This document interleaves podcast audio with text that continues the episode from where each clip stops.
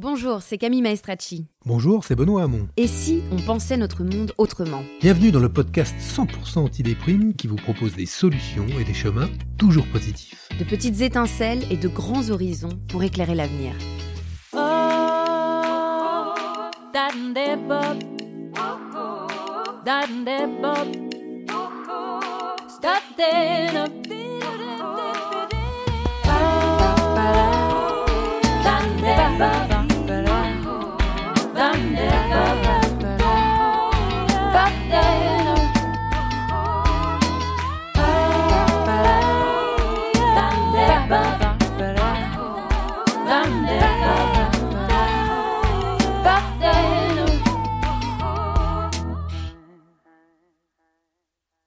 Pour cet épisode, on vous propose d'envisager l'école autrement. On s'est demandé avec Benoît, et si l'école n'était jamais finie?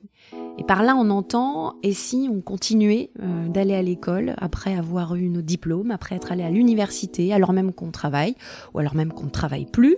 L'idée, c'est d'envisager l'école, en tout cas l'éducation, l'apprentissage, pas seulement comme euh, un moyen d'aller vers l'emploi, un moyen de euh, s'insérer dans le marché économique, finalement d'avoir un job et une carrière professionnelle, mais tout simplement revenir un peu à l'origine même de l'éducation, en tout cas euh, le but de l'école de la République, qui était euh, d'élever les gens et d'avoir avoir des, des, objectifs de d'émancipation, euh, de liberté, voilà. Et donc on s'est intéressé euh, en particulier à un exemple très concret qui est celui du Danemark. Parce qu'au Danemark, il y a euh, quelque chose qui s'appelle les Højskole, je ne suis pas sûre de bien prononcer, mais Højskole, que tu connais bien, euh, Benoît, le Danemark, parce que une partie de ta famille est danoise. Oui, et une partie de ma famille est danoise, et la particularité du Danemark, c'est quand on va l'été au Danemark, une partie de notre famille est à l'école. adultes, enfants, adolescents. Pourquoi? Parce qu'il y a une institution au Danemark, et cette institution danoise veut que, une fois l'école finie, eh ben elle n'est pas finie. En fait, adulte, on continue à aller à l'école, on continue à apprendre, on transmet soi-même. On est invité un jour à être prof, un jour à être euh, élève sur les bancs de l'école. Et cette société apprenante, elle nous intéresse parce qu'on aimerait bien en tirer quelques leçons pour la France. Alors justement, donc pour euh, comprendre très concrètement euh, ce dont il s'agit, on a décidé de poser quelques questions à ce sujet à Fabrice Carrière, qui est un Français qui habite au Danemark depuis une trentaine d'années et qui est journaliste et qui connaît bien la House School parce qu'il l'a pratiquée à de nombreuses reprises. Ça date de 1844. C'est Grundtvig. Grundtvig, c'est un monsieur très important dans l'histoire danoise, qui était, euh, bah, il était pasteur aussi, et il a eu euh, cette idée justement de, donner la possibilité aux, gens, aux, folk, c'est-à-dire le peuple, les gens, tout âge, sexe confondu, euh, bah, de se rendre à l'école. Mais alors c'est une école qui n'est qui n'est pas une école classique dans le sens où on suit des cours comme ça, un peu comme ce qu'on connaît en France. c'est plutôt une école sur la, sur la vie, de la vie, avec des cours d'histoire si l'on veut, des, cours de sport, des cours de massage, de photographie, enfin tout un, tout un choix euh, qu'on construit quand on veut se rendre dans une école, dans, une, dans ce genre de high school. Euh, ça se fait comme ça, il y a une inscription. Euh, je crois que ça correspond à 150 euros par mois. Euh, voilà, parce que c'est pris en charge par l'État aussi. Et, donc on y va. Et on, fait un contrat euh, de trois mois, six mois, un an. On démarre en janvier, on finit en juin, pour ceux qui s'arrêtent là. D'autres continuent jusqu'au mois de décembre. Souvent, elles sont assez loin des grandes villes. Elles peuvent être dans des anciens châteaux ou dans des, grandes... Euh, baraquements comme ça, enfin, mais c'est toujours des, beaux endroits en fait, et qui sont assez loin des, des villes ou villages et donc on y va, euh, on se retrouve à telle date, et puis là, à partir de là, ben, on va faire les courses ensemble. Il y a des gens qui sont, telle semaine, ils vont faire la cuisine, d'autres semaines, ils vont faire le ménage. Enfin voilà, on se répartit les tâches. Le principe, c'est d'être ensemble et de communiquer ensemble. C'est vraiment euh, j'allais dire qu'on dormait ensemble, on mangeait ensemble, c'est presque vrai. Euh, C'est-à-dire qu'on est vraiment les uns sur les autres et avec les autres, avec tout le respect, parce que c'est vraiment ça la, la base, c'est que un jeune peut apprendre d'un vieux, un vieux peut apprendre d'un jeune, euh, d'un homme, d'une femme. Il n'y a vraiment pas de, différence de ce point de vue-là. Ça ressemble à une colonie de vacances, euh, mais dans laquelle on, aurait des cours en fait. Ouais, c'est entre, c'est entre le service militaire et, la colo, quoi. C'est, euh, voilà, tout, tout, le monde est, là et, on doit avancer ensemble. Donc, quand il est 9h, par exemple, bah, les cours commencent. Donc, alors ce ne sont pas des cours. les gens sont disciplinés par eux-mêmes. On, responsabilise les gens dès le départ au Danemark. Hein. Donc, euh, euh, ils y vont, ils ont choisi eux-mêmes, ils vont soit faire de la photo, soit faire du sport, soit, soit faire de l'architecture. Tout est possible. Et tout le monde est, bienvenu. Mais aujourd'hui, est-ce que est-ce qu'il y, a des jeunes aussi qui bénéficient de ces écoles? Enfin, j'essaie de comprendre un peu euh, le, genre de, personnes qui se dirigent vers ces euh, euh high school. Est-ce que euh, est-ce que c'est des gens qui ont la vingtaine et qui viennent d'avoir le bac ou l'équivalent danois et qui savent pas quoi faire et qui vont là-dedans? Est-ce que c'est des personnes qui sont actives, qui travaillent, qui ont une trentaine, une quarantaine, une cinquantaine d'années? À la base, justement, ça peut être n'importe qui ça peut être des, euh, fils de boulanger ou des fils de médecins ou d'architectes, c'est, ou des filles, peu importe, c'est juste, on arrive à un moment de la vie, on se dit, tiens, euh, j'ai besoin d'autre chose. On vient là justement parce qu'on a envie d'y aller et donc on, vient, on va aider les autres. On vient pas juste pour son propre plaisir, on va dire. C'est, c'est vraiment pour être ensemble.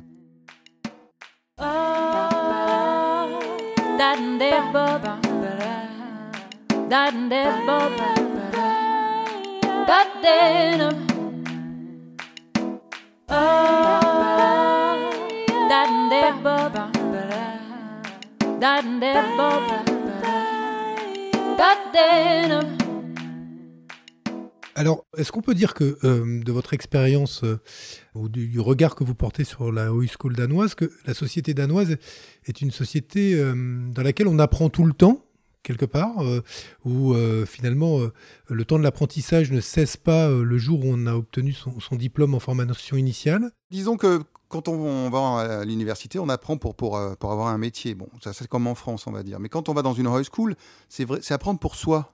C'est une sorte de plaisir de, de devenir intelligent. Enfin, c'est comme si on, en France on écoute France Culture, on apprend France Culture pour, pour être intelligent soi-même. voilà, on a envie de ça bah, les high school, ça, ça, sert à ça aussi. C'est un développement personnel. Donc, c'est n'est pas pour réussir dans la vie. Enfin, au niveau professionnel, c'est pour réussir peut-être, mais c'est surtout pour réussir pour soi, euh, pour être bien dans sa tête, pour, euh, pour apprendre quelque chose de nouveau ou euh, apprendre à, faire quelque chose avec quelqu'un d'autre. Être plus flexible sur ce point-là si on a ces problèmes-là.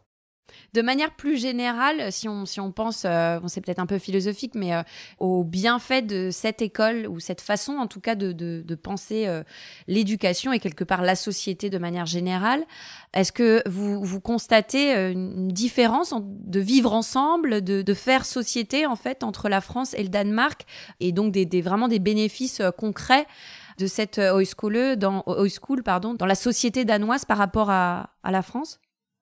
Bah, disons, ce qu'il y a beaucoup euh, au Danemark, c'est qu'on discute. Et les high schools servent à ça aussi. Hein. On échange des idées, on débat. Euh, et ça, c'est valable dans la vie politique aussi. Hein. C'est-à-dire qu'on ne prend pas de décision et ensuite on consulte. Donc, c'est toujours affaire de discussion, discussion. Et, euh, et c'est peut-être à ça que ça sert les high schools, en fait. C'est comprendre ses propres idées et comprendre les idées des autres. Une dimension d'échange, quoi, de dialogue. De... Complètement, complètement. Et ça, c'est très important. C'est vraiment ce qu'on pourrait vraiment appliqué à la France. Oui, c'est-à-dire euh, un petit peu le, l'exact contraire de, de, la critique qu'on oppose souvent au système éducatif français, très didactique, où euh, on est dans la verticalité du savoir et où euh, on reçoit une masse d'informations, d'ailleurs, qu'on répétera soi-même un peu plus tard, sans, sans, avoir forcément tout à fait compris le sens et la portée de ce qu'on a, ce qu'on a appris. Exact, exactement. C'est-à-dire qu'au Danemark, on, s'intéresse, si on demande à un élève, on lui demande son, son avis et pourquoi et comment c'est très important qu'il puisse se formuler oralement par ses propres pensées et pas répéter bêtement un texte. Donc il, faut qu'il comprenne ce qu'il euh, qu'il a dans la tête, en fait, en, langage à, s'expliquer et, peut-être peser le pour le contre à voix haute. Il y a beaucoup moins de cours magistraux, en fait. Alors il y a, il y a 30 ans de ça, c'est quasiment tout le monde y allait. Il y a 15 ans de ça, ça commençait à se perdre, c'était plus du tout la mode. Donc il y avait vraiment des problèmes de maintien de high school et tout. Et là, c'est reparti. Parce que justement, il y a un besoin de cohésion sociale et tout. Donc les gens par eux-mêmes se disent tiens, j'ai envie d'être avec les autres et de participer, de faire des choses. Euh, voilà.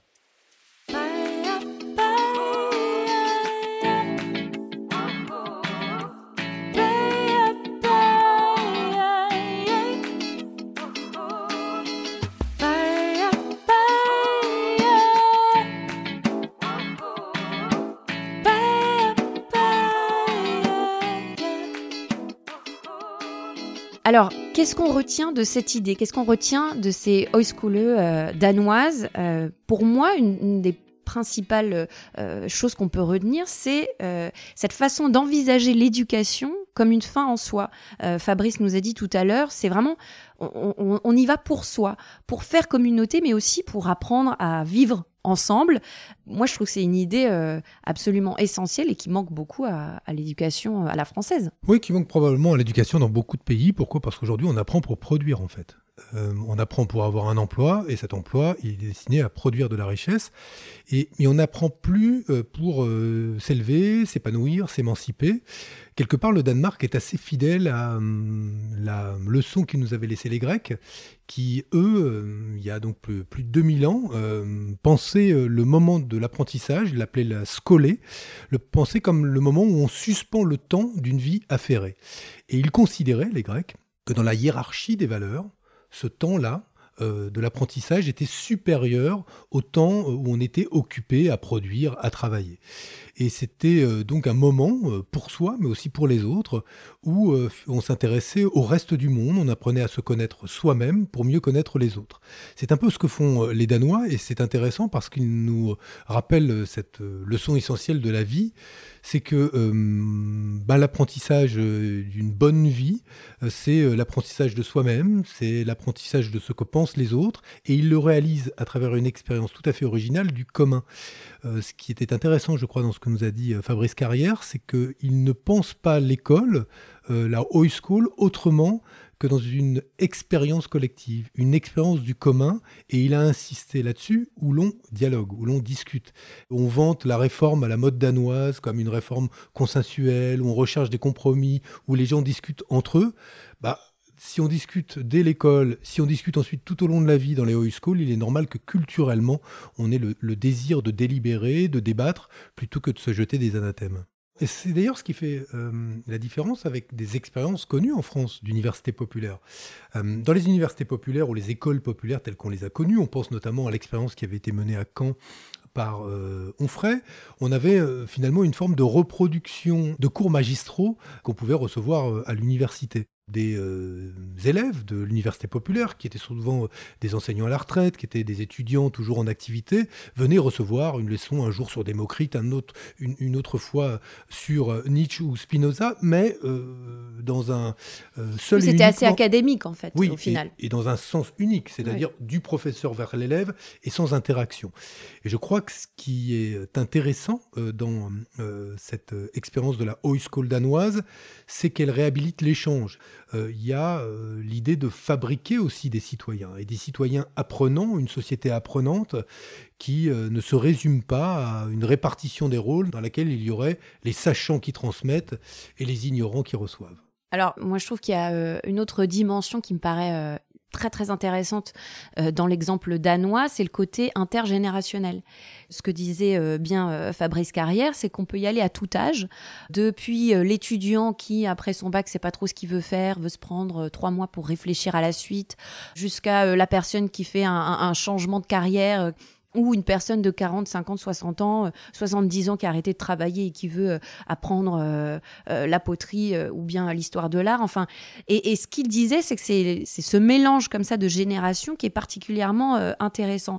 Alors là-dessus, moi j'ai lu un article passionnant sur justement le bénéfice en fait des relations intergénérationnelles dans le cadre de l'enseignement. C'est un, un article qui s'intitule Reprendre des études à l'âge adulte, les fait sur les liens intergénérationnels à l'université et dans la famille.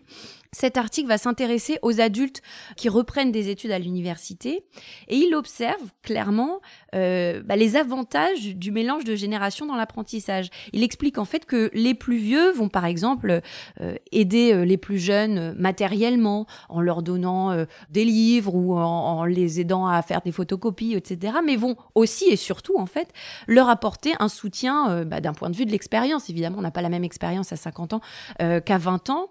En fait, il va y avoir un vrai échange. Donc, les plus vieux apportent cette expérience et les plus jeunes vont apporter une sorte de, jeunesse aussi et aider ces plus vieux à se reconnaître dans ce rôle d'apprenti.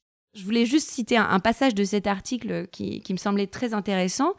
Ces adultes euh, rencontrées tirent un véritable bénéfice des relations nouées avec les jeunes étudiants, puisqu'elles leur permettent de mettre à profit leurs compétences, de faire bénéficier de leur expérience et de mieux comprendre les jeunes générations. Et ce dialogue entre générations, il est que positif. En tout cas, c'est exactement ce qui ressort de cet article. Et moi, je, je trouve que on a très peu de lieux aujourd'hui du moins en France, où euh, ces générations se retrouvent et peuvent échanger.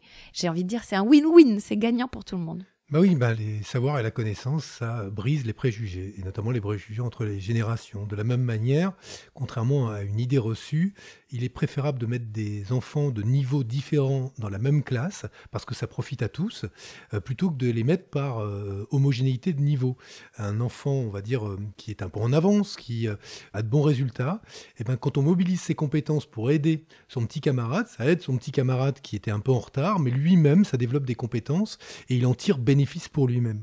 C'est pareil pour, effectivement, ce que tu disais, les apprentissages intergénérationnels. L'immense avantage, c'est que tout le monde y gagne et surtout euh, tout le monde dépasse euh, les préjugés qu'on peut avoir qui sont liés euh, à l'isolement dans lesquels sont les générations vivant ou percevant. Pour les plus jeunes les vieux comme des gens qui en ont profité, leur laissent la dette écologique, la dette financière. Et pour les plus vieux ne voyant que de la paresse, de l'irresponsabilité chez les nouvelles générations, un grand classique du genre. Mais ce qui est bien au Danemark, et il faut le redire, hein, il y a indiscutablement une cohésion sociale au Danemark que l'on constate quand on va là-bas, et qui repose sur un pilier comme la High School. Alors du coup, qu'est-ce qu'on en tire pour la France? Euh, parce que il faut pas non plus oublier que la France a une vraie euh, et longue histoire d'éducation populaire. Tu as cité euh, tout à l'heure euh, l'université populaire de euh, Michel Onfray, mais l'éducation populaire, c'est aussi les MJC, les missions locales. je veux dire, c'est tout un tas de structures d'associations, il y en a des centaines de milliers en France, qui dispensent euh, des euh, cours, qui proposent euh, l'apprentissage de certaines disciplines, depuis, je veux dire, le management en entreprise jusque des cours de dessin, de poterie, de danse, etc. Tout ça, ça fait partie du mouvement de l'éducation populaire. Donc, on a ça en France. Qu'est-ce qui fait qu'on n'a on n'a pas ce modèle danois de, de culture de l'apprendre et surtout ce côté intergénérationnel? Et comment est-ce que, au vu de ce qu'on a, on peut euh, s'inspirer du modèle danois, à ton avis? Euh, d'abord, tu as raison, il y a un mouvement d'éducation populaire en France, il y a des noms très connus, la Ligue de l'enseignement, c'est-à-dire les anciennes fédérations des œuvres laïques, il y a les Francas, il y a les fédérations Léo Lagrange, qui historiquement d'ailleurs étaient associées au mouvement ouvrier et visaient à l'éducation des ouvriers, l'éducation du peuple. On fait des colonies de vacances, on appelle ça le tourisme social maintenant, mais on envoyait ces mômes en colonies de vacances, je sais pas, moi j'y ai été, je sais pas si tu y as été, mais bref, c'était euh, euh, l'éducation populaire et on y faisait pas simplement du bateau, euh, pas simplement euh, de l'escalade, mais il y avait aussi, on y apprenait des choses, et, je m'en souviens, c'est d'ailleurs euh, des choses que moi, je, pour lesquelles je plaide, d'ailleurs pour mes propres enfants, c'est une expérience inoubliable du commun et, du collectif, le fait de dormir en chambrée, les premières rencontres aussi quand on est adolescent, bref, ce sont des choses qui sont précieuses. Bon, N'en demeure pas moins aujourd'hui que ce réseau s'est aussi euh, largement euh, euh, étiolé, qu'il n'est plus aussi puissant et aussi présent qu'auparavant. D'abord parce qu'il n'y a plus de classe ouvrière comme il pouvait y avoir auparavant, de partis et de syndicats, de grandes mutuelles qui organisaient ces activités-là. Et il faut et puis parce que aussi, pardon, je te coupe, mais et puis et puis aussi parce que dans les, les, structures qui appartiennent à ce mouvement d'éducation populaire qui existe, on voit vraiment ce mouvement de plus en plus tourner vers euh, un mouvement d'accompagnement des euh, personnes qui sont laissées euh, sur le bord de la route, ce qui est très bien. Mais du coup, dans un souci d'efficacité, ben, on est dans un mouvement d'insertion sociale par le biais de l'insertion professionnelle. donc il y, a quand même derrière ce, mouvement d'éducation populaire cet objectif d'employabilité qui n'est pas un problème, je veux dire. Évidemment que une façon de, de s'intégrer à la société, c'est le travail. Mais lorsque ça devient l'objectif principal, est-ce que au bout d'un moment, on n'est pas à côté des principes fondateurs de l'éducation populaire? Alors, tu as entièrement raison. Euh, au fur et à mesure que le chômage de masse s'est enquisté et enraciné dans ce pays, les pouvoirs publics qui financent en partie euh, l'éducation populaire, les collectivités locales, ont de plus en plus euh, orienté leur financement, leurs subventions, puis ensuite leurs appels à projets vers des projets qui étaient tournés vers le retour à l'emploi et l'insertion professionnelle. Et de fait, on s'est moins intéressé à l'idée de euh, l'école, l'apprentissage pour l'apprentissage, la découverte des savoirs, de ce que l'on ne sait pas, pour euh, dire bah, concentrons-nous sur des formations qui nous permettront euh, d'être euh, utiles et dans une démarche plus utilitariste de transmission des savoirs, notamment vers ce que tu as dit, l'employabilité. Tout l'enjeu pour nous est de savoir si nous voulons construire une société dans laquelle ce que l'on apprend a comme objectif principal, sinon seul, de faire de nous de bons producteurs, de bons travailleurs, ou est-ce que ce que l'on apprend doit nous permettre évidemment de nous insérer sur le marché du travail, mais aussi nous permettent d'être des citoyens euh, actifs, éclairés. En clair, euh, l'intérêt des savoirs, c'est que c'est de découvrir l'arrière-plan. C'est que la connaissance va vous révéler ce qui était pour vous dans l'obscurité, le fait qu'un certain nombre de vos actes sont parfois euh, déterminés, que vous pouvez vous réagir selon des préjugés. C'est ça l'intérêt des savoirs. C'est de, de révéler, de mettre en lumière ce qui était jusqu'ici pour vous dans l'obscurité et qui pourtant déterminait un certain nombre de vos comportements.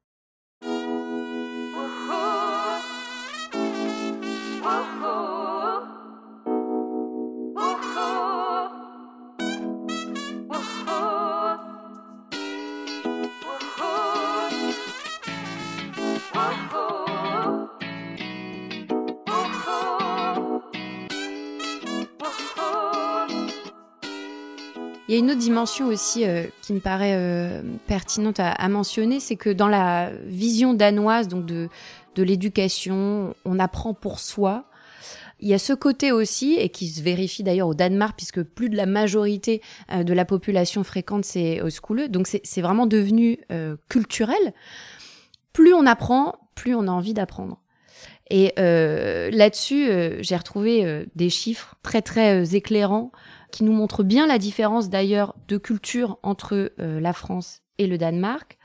C'est une étude de l'OCDE qui s'intitule euh, L'envie d'apprendre vient en apprenant, justement sur la participation des adultes à la formation tout au long de la vie, une étude qui date de, 2014, et qui montre bien que euh, au Danemark, en Finlande, en Norvège, enfin dans d'autres pays nordiques, les taux de participation des adultes à des activités de formation sont supérieurs à 60%.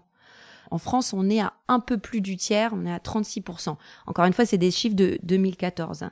Mais une des conclusions de cette étude, c'est que euh, lorsqu'on s'intéresse aux obstacles des gens euh, qui, les empêchent en fait d'accéder euh, à l'enseignement, eh bien contrairement à ce qu'on pense, c'est pas vraiment le manque de temps dû à un emploi du temps professionnel surchargé, ni les contraintes de garde d'enfants, etc., ou encore la difficulté d'intégrer des possibilités de formation parce qu'on n'est pas flexible, etc. Non, je vous cite l'étude, il ressort des résultats que la faiblesse des taux de participation s'explique plus par un manque de volonté de participer à davantage d'activités de formation. Et donc en conclusion, cette étude de l'OCDE dit, avant de mettre en cause les obstacles structurels à la participation à la formation pour adultes, il conviendrait de déployer davantage d'efforts pour promouvoir une culture de l'apprentissage tout au long de la vie. Ouais, il en est de même pour la nourriture spirituelle et intellectuelle que celle qu'on a sur, dans notre assiette. C'est l'appétit vient en mangeant. Et euh, c'est euh, très juste euh, ce que dit cette étude de l'OCDE. Et elle nous renvoie d'ailleurs à un des échecs qui est celui du système éducatif français, qui, parce qu'il est parfois traumatisant pour bon nombre d'élèves, qu'on fait finalement l'expérience de l'échec scolaire, euh, amène euh, beaucoup de hum, personnes, une fois adultes, à se détourner des savoirs. Et comme par ailleurs, il n'y a pas beaucoup d'occasions euh, d'apprendre une fois qu'on est sorti du système éducatif, sinon pour rester employable et bankable, c'est-à-dire dans des formations qui sont tournées vers l'employabilité et, le travail, et bon, ben, on se retrouve finalement avec beaucoup de hum, Français, de, concitoyens qui n'expriment pas le, goût, le désir d'apprendre. Donc comment on fait pour s'inspirer euh, du modèle danois et essayer d'avoir euh, cette culture de l'apprendre, de l'éducation permanente euh, en France? Il me semble que du jour au lendemain, on ne peut pas créer une culture comme les Danois en ont depuis près de 200 ans. Ce serait formidable qu'il y ait eu l'équivalent d'un pasteur Grundvig et des High School en, toute la France, mais il n'y en a pas. Et pour moi, je pense qu'il faut une incitation. Euh, et cette incitation, elle doit passer par le fait que euh, on propose aux gens de venir à l'école sur un temps de congé et en étant payés pour cela. C'est que naturellement, euh, beaucoup de ceux pour qui cette école serait très utile auront peut-être ni le temps, ni l'envie, Ni les moyens d'y aller. L'objectif, c'est évidemment de ne pas réserver l'école populaire à ceux qui ont déjà accès à, à toutes sortes de savoirs. Moi, je pense aujourd'hui qu'on peut financer euh, cette école populaire par la création d'une sixième semaine de congés payés éducatifs. À quoi je pense? Au fait que, euh, en plus des cinq semaines de congés payés, il y a une sixième semaine qui soit optionnelle, qui puisse être utilisée par n'importe quel salarié français sous la condition d'être inscrit dans une école populaire. En clair, je peux avoir une sixième semaine de congé payé, donc qui m'est intégralement financé, à condition que j'ai validé une inscription dans un cycle de telle ou telle école sur une semaine où euh, je me consacre à apprendre, là on l'a dit, euh, la menuiserie, le massage, euh, l'apprentissage du jazz, peu importe, la danse classique. Je suis inscrit et cette sixième semaine de congé payé est intégralement financée par qui? Par les entreprises. Comment? En réorientant une partie des fonds de la formation professionnelle qui aujourd'hui sont sous-consommés en France. Comme cet argent n'est pas utilisé, orientons-le vers le financement de cette sixième semaine de congé payé, dont je dis qu'elle ne serait pas obligatoire, mais qu'elle serait facultative, elle serait de droit si vous la sollicitez et vous vous inscrivez dans euh, une euh, école populaire. Je crois qu'aujourd'hui, déjà, il faut réfléchir à la réduction du temps de travail. Et la réduction du temps de travail, ça peut être euh, la semaine de 4 jours, les 32 heures, mais ça peut être une semaine de congés payés supplémentaires. C'est le sens de l'histoire que de réduire le temps de travail. Et si ce temps de travail est réduit pour que ce soit un temps consacré à l'éducation et à l'apprentissage, tout le monde y gagne. Pour mesurer l'impact et l'intérêt d'une mesure comme celle-là, il faudrait du temps pour que ça s'enracine dans la culture française. Mais moi, je crois que ça vaut le coup d'investir dans, dans la connaissance. Tu connais cette, doute cette phrase qu'on attribue à Lincoln qui dit Si vous croyez que l'éducation coûte trop cher, essayez donc l'ignorance. Aujourd'hui, on paye le prix de cela. Le prix de l'ignorance, euh, le prix de la méconnaissance, le prix des préjugés, et on le paye par une société plus belliqueuse, plus agressive, euh, plus raciste, plus intolérante qu'elle ne l'était dans le passé. Je crois aujourd'hui qu'il y a un impératif à investir dans l'éducation des plus jeunes, mais à investir dans l'éducation de tous les citoyens. Cette sixième semaine de congé payé à des fins éducatives pourrait être le moyen par lequel eh ben, on élève le niveau de conscience collective dans la société française. Après, est-ce que c'est aux entreprises euh, de le financer euh, Voilà, en tout cas au Danemark, euh, c'est l'État. euh, D'après ce que nous a dit euh, Fabrice Carrière, c'est l'État qui finance euh, ces fameuses Højskole. Après, bon, voilà, tout ça, c'est une, une histoire de choix politique.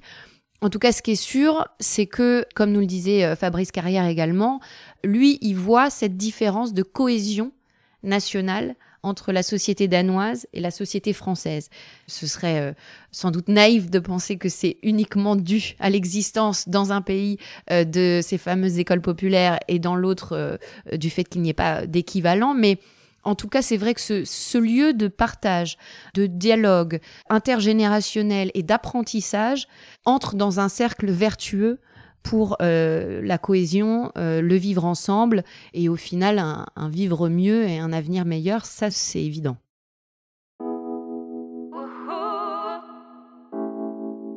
Il y a peut-être un, équivalent français au pasteur Grundtvig, c'est, euh, je vais oser le dire, Jean Jaurès. Jean Jaurès, il a beaucoup réfléchi sur l'école. Et il s'est différencié euh, de Marx sur une chose. Traditionnellement, les marxistes vous disent l'existence détermine la conscience. C'est parce que je vais faire l'expérience de la domination, notamment dans les usines, dans le travail, que je vais me construire une conscience politique qui va me permettre de vaincre cette oppression-là. Jaurès, lui, dit la conscience détermine l'existence. C'est parce que j'aurais appris, que j'aurais euh, fréquenté les savoirs, que je me serais épanoui, que j'aurais fait l'expérience concrète et pratique de la liberté, que je me construirais ensuite une existence conforme à l'idée qu'on se fait de l'existence d'un citoyen libre. Et il insistait donc beaucoup sur l'école, l'épanouissement par les savoirs, l'émancipation par la connaissance. Et je crois que c'est une des clés aujourd'hui à partir desquelles on peut améliorer la situation en France sans doute, mais dans beaucoup de pays européens et dans le monde entier.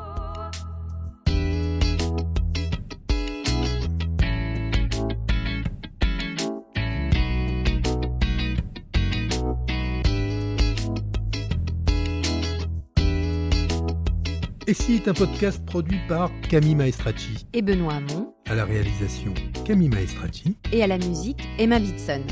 Si le sujet vous a intéressé, agacé ou bien enthousiasmé, dites-le nous et n'hésitez pas à en parler autour de vous. Et n'oubliez pas de vous abonner sur votre application de podcast préférée. Rendez-vous le mois prochain pour un nouvel épisode. Salut oh,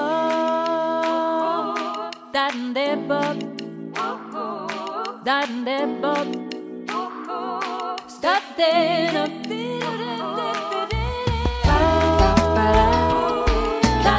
ba, ba.